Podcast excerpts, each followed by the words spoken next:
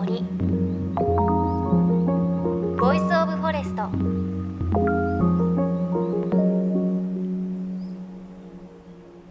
おはようございます。高橋真理恵です。今朝はメッセージからご紹介したいと思います。ラジオネームゲゲゲのげんちゃんさん兵庫県の方女性。おはようございます。おはようございます。今日は何年かぶりに子供を連れてスキー場へ遊びに行きます。我が町にはあまり雪が降らないので雪を見て子供たちがテンション上がるんだろうなと思うと今から楽しみです。怪我なく目いっぱい遊んできます。うん、怪我なく大事ですね。あの、今年はね、ピョンチャンオリンピックもありましたから、なんかちょっとウィンタースポーツやりたくなりますよね。スキーとか、あと、スノーボード、スケートとかやりたくなりますけど、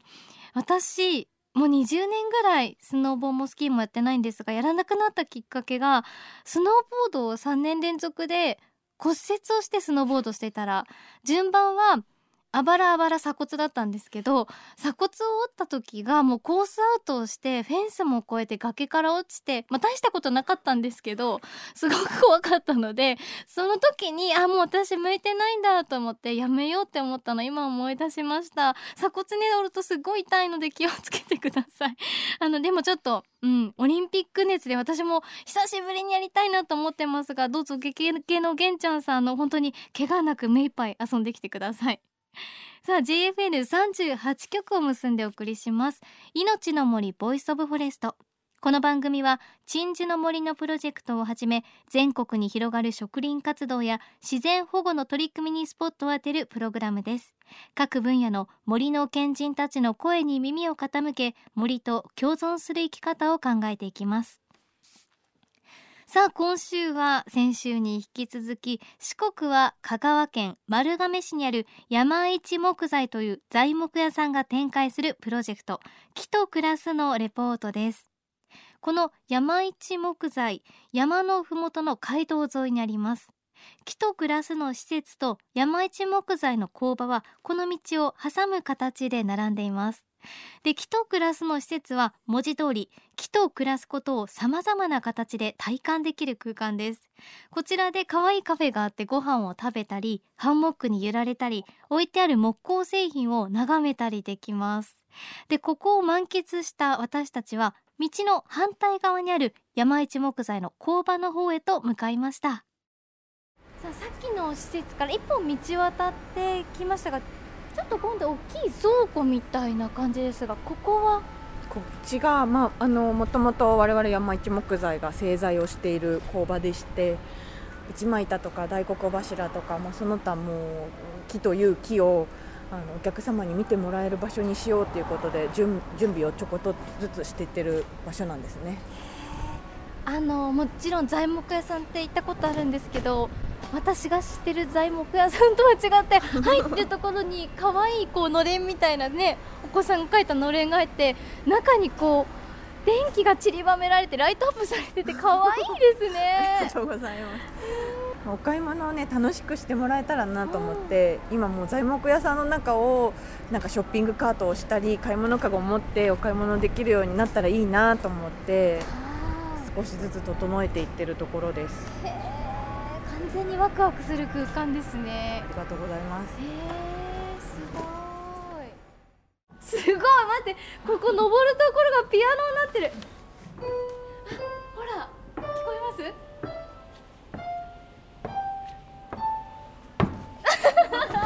これが今鍵盤になってて楽しい。遊び心が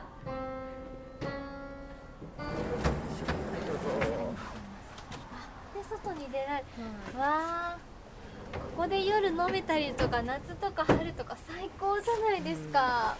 うん、なんかまあお家建てる人とか家具作りたい人って結構働き盛りの人たちが多いので、ねえー、なかなか相談に来たいと思っても休日か夜かしかぐらいなんかないのかなと思ってじゃあまあちょっと夜ちょっとしたお食事ができて飲めてみたいなところで家具が頼めたりしたら楽しいかなと思って。下に降りてったデッキを、はい、まあ今はちょっと寒いですけどねこれからこの後か春になってちょっと気持ちよくなってきたらあそこも客席にしてっていう感じ。外でも飲めるみたいな。考えてます。すごい。え何屋さんでしたっけ？わかんなくなっちゃいました私今日。そう材木屋さん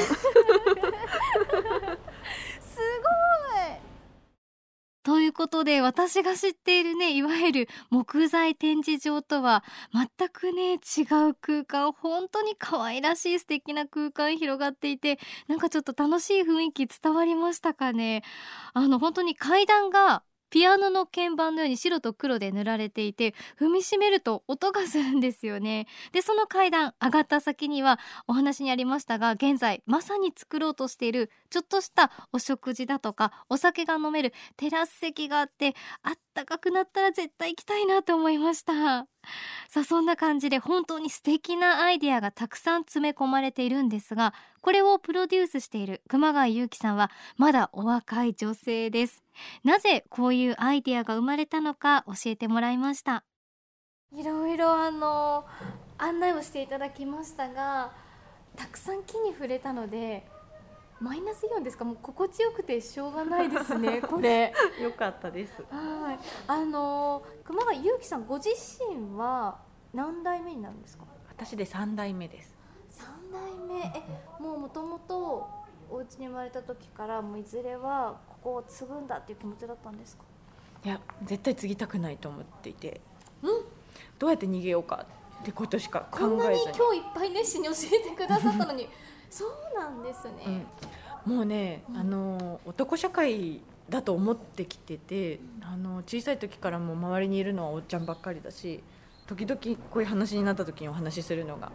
うちのじいちゃんもお父さんも肩となんだろう腕の内側の柔らかいところに結構太めの毛が生えてるんです。でここで肩でやっぱり木を担いで移動するのと、その木をね守りながらこう下に下ろすからここに一回バウンドさせるんですよ腕にねの内側に、はいえええ。まあなんだろうもうもちろん耳とか鼻とかの毛も長いし、あのいや私じゃない私じゃないと思って。これ私はできませんとそれ木材屋さんあるあるかもしれないです思って、うんね、他の材木家さんにあんまりきそう言われてみれば聞いたことなかったですけど、えそうなんですよ。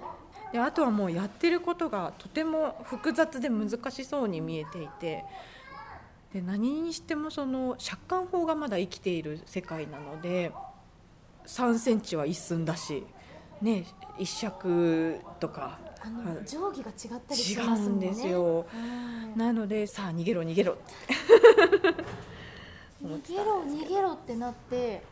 どうされたんですか？逃げろ逃げろってなってそこからデザインっていう分野に興味持ち始めて、まあ、デザインのお仕事を進めていくうちに伝統工芸士の方たちともお仕事させてもらってたんですけどおっちゃんたちが言うのにもうわしの代でこの仕事は終わりでもう息子にこんな苦労はさせたくないとか。でも作ってるものはすごいんですよみんな。こんなすごいもの作ってるのにこれやめたらこれ他に作れるおっちゃんおるん？って聞いてもいやもうおらんとかっていうことばっかりで、まあ、ふと振り返って実家の方を見るとまさにうちはそういうあの私がきっとこの会社に山一木材に帰ってこないとこの会社はなくなるんだろうなと思ったらあこれはなんかちょっと肩に毛とか 言ってる場合じゃないなと。うんうん、思い始めてですよね。でもう極めつけは「モアツリーズ」って言って坂本龍一さんがされてる「あのまあ、もっと木を」っていうプロジェクトがあるんですけど、日本の山の木であの商品開発をしましょうっていう企画を立ち上げられたところだったんですね。で初めて木のものづくりをそこでさせてもらうことになったんですけどじゃあサンプルをうちの実家に作ってもらうねっていう話で山一木材で作ってもらってその時丸いビスケットみたいなブローチをねあのええ。作ったんですけどあの実家からこう段ボール箱が東京の事務所に届いてであジーって開けてパッて開けるともうむわってこうなんだろう木の香りが出てきてでさらにこうただ丸い木なんですけど感動してしまってその美しさに。あの同じ木なんだけど製材する方向によっても模様は違うし年の取り方とか、育った環境が厳しいとか楽ちんだったとかまあいろいろあったと思うんだけど本当に綺麗で声松っていう木なんかだとうやって光に透かすとべっ甲みたいに透けて見えたりとか。透けるんですか、うん、へえ年を食った杉の木をうずくりって言ってちょっとブラッシングかけて納品してもらったりしたものは本当になんかこうでこぼこが。そうですそうです、ね、本当に綺麗にそのストライプが出てたりとか。ああ綺麗だなと思って。ああもうこんなことしてる場合じゃないわ帰りましょうと思って、うん、香川に帰るぞって言ったらもうこのキットクラスの構想をあの父親と練りながら材木屋だけやって、うん、さあ一般の方いらっしゃいって言ってもなかなかちょっとね。がね高いですよね。ですよね。うん、でじゃあなんか美味しいコーヒーとか、うん、なんかちょっと食べるものがあったらあ一生に1回行くか行かないかの材木屋にも23か月に1回ずつでも来てもらえたら、うん、まあ、そこをきっかけにちょっとずつ変わっていくんじゃないかなと思って、うん、まあね始めた時はね近所のおっちゃんおばちゃん大工のおじちゃんに「まあゆうきちゃんはもう何でしょうか暇な？趣味？なんかコーヒー入れるんが好きな？んみたいなふうに言われて。なんでやってるのかが理解してもらえる、うん、まあ多分そりゃそうですよね。なんかね突然コーヒー材木屋さんが入れ始めたので。うん、あんたんところお金があるんやなとか言われながら「うん、ちゃうちゃうんですよ」とか言って「これも最後の賭けです」とか言いながら「これでいかんかったら材木屋畳まないかんのです」とか言いながらやり始めて。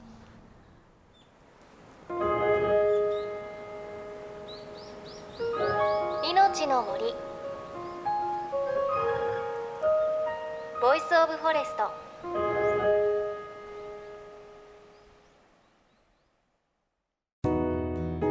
JFN38 局では東日本大震災で被災した沿岸部に津波から命を守る森の防潮堤を作る鎮守の森のプロジェクトを支援する募金を受け付けています。この命を守る森づくりに取り組んでいる AIG 損保は中小企業を災害や事故から守る損害保険のラインナップビジネスガードを法人会会員企業の皆様に提供しています。AIG 損保ではビジネスガード新規契約1件につき1本のどんぐりの苗木を植樹する命を守る森づくりを通じ被災地の復興全国の防災減災に取り組んでいます。詳しくは番組ウェブサイトをご覧ください。